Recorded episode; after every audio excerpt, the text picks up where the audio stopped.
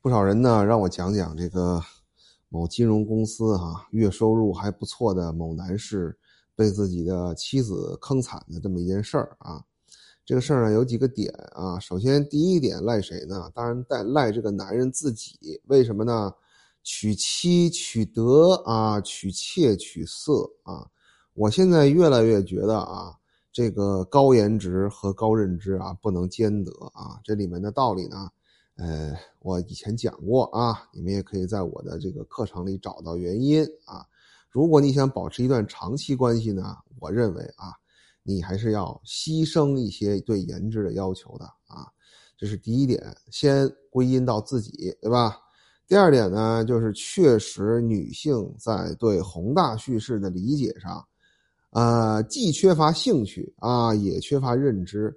比如说，我们提出这个共同富裕的概念已经很长时间了。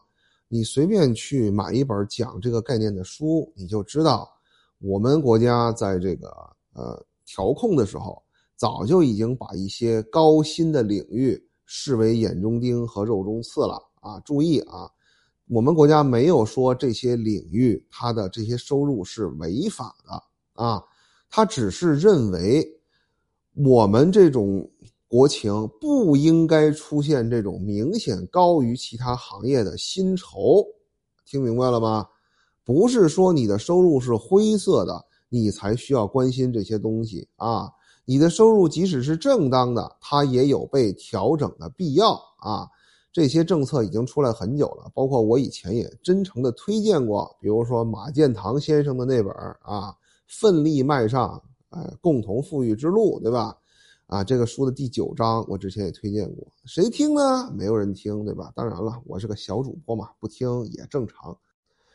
第三点是什么呢？就是哪怕你取了个色啊，就是没有什么，咱说德呢，德就指这脑子吧，没什么脑子就取了个花瓶，你也挣的呢确实多，那也没什么，对吧？你为什么非要把你的底牌都告诉你老婆呢？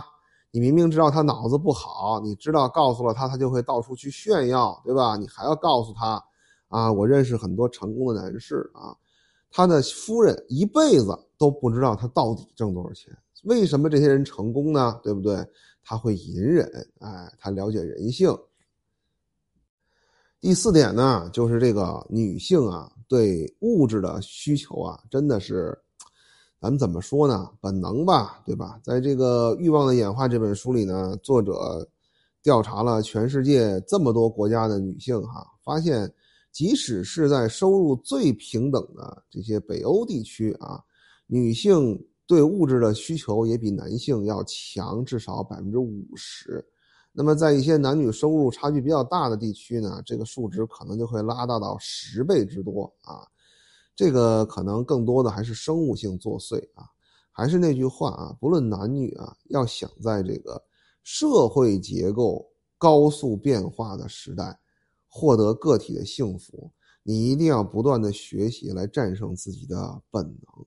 闷声发大财这五个字，可能不是最近才有人提起来的吧。